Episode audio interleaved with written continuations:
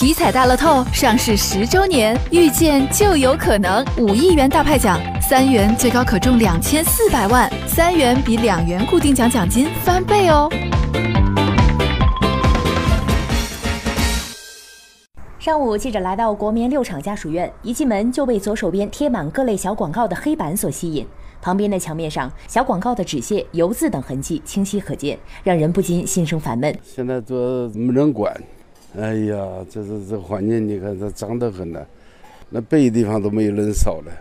再有好多都搬家都搬走了，不想在这里住，这条件太差了。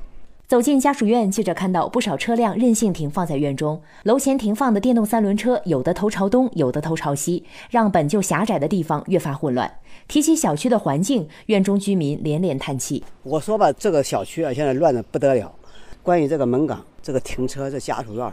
按道理说，你在这住都不应该收你的钱，光管收钱，什么都不管，一点都不合理。晚上连个路灯都没有，我们的老年人晚上出来害怕。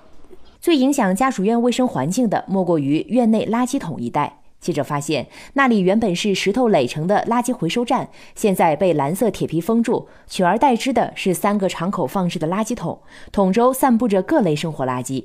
此外，道路两旁随处可见私自搭建的蓝色铁皮房，占据了不少公共空间。你看，这个焊的铁房，按道理说都是公共地盘，都不应该有。那这些都是谁盖的呀？自己盖的嘛，谁想盖谁盖，没人管。另外，社区那几棵树，你看看，三棵树都是死树，死了好几年了，没人管。要是不刮风没事，刮大风，马上就砸人。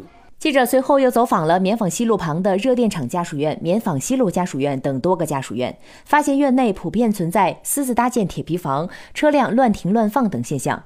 连日来，记者多次尝试联系辖区负责单位秦岭路街道办事处，对方始终没有给予任何回应。关于六厂家属院脏乱差的情况，本台将继续关注。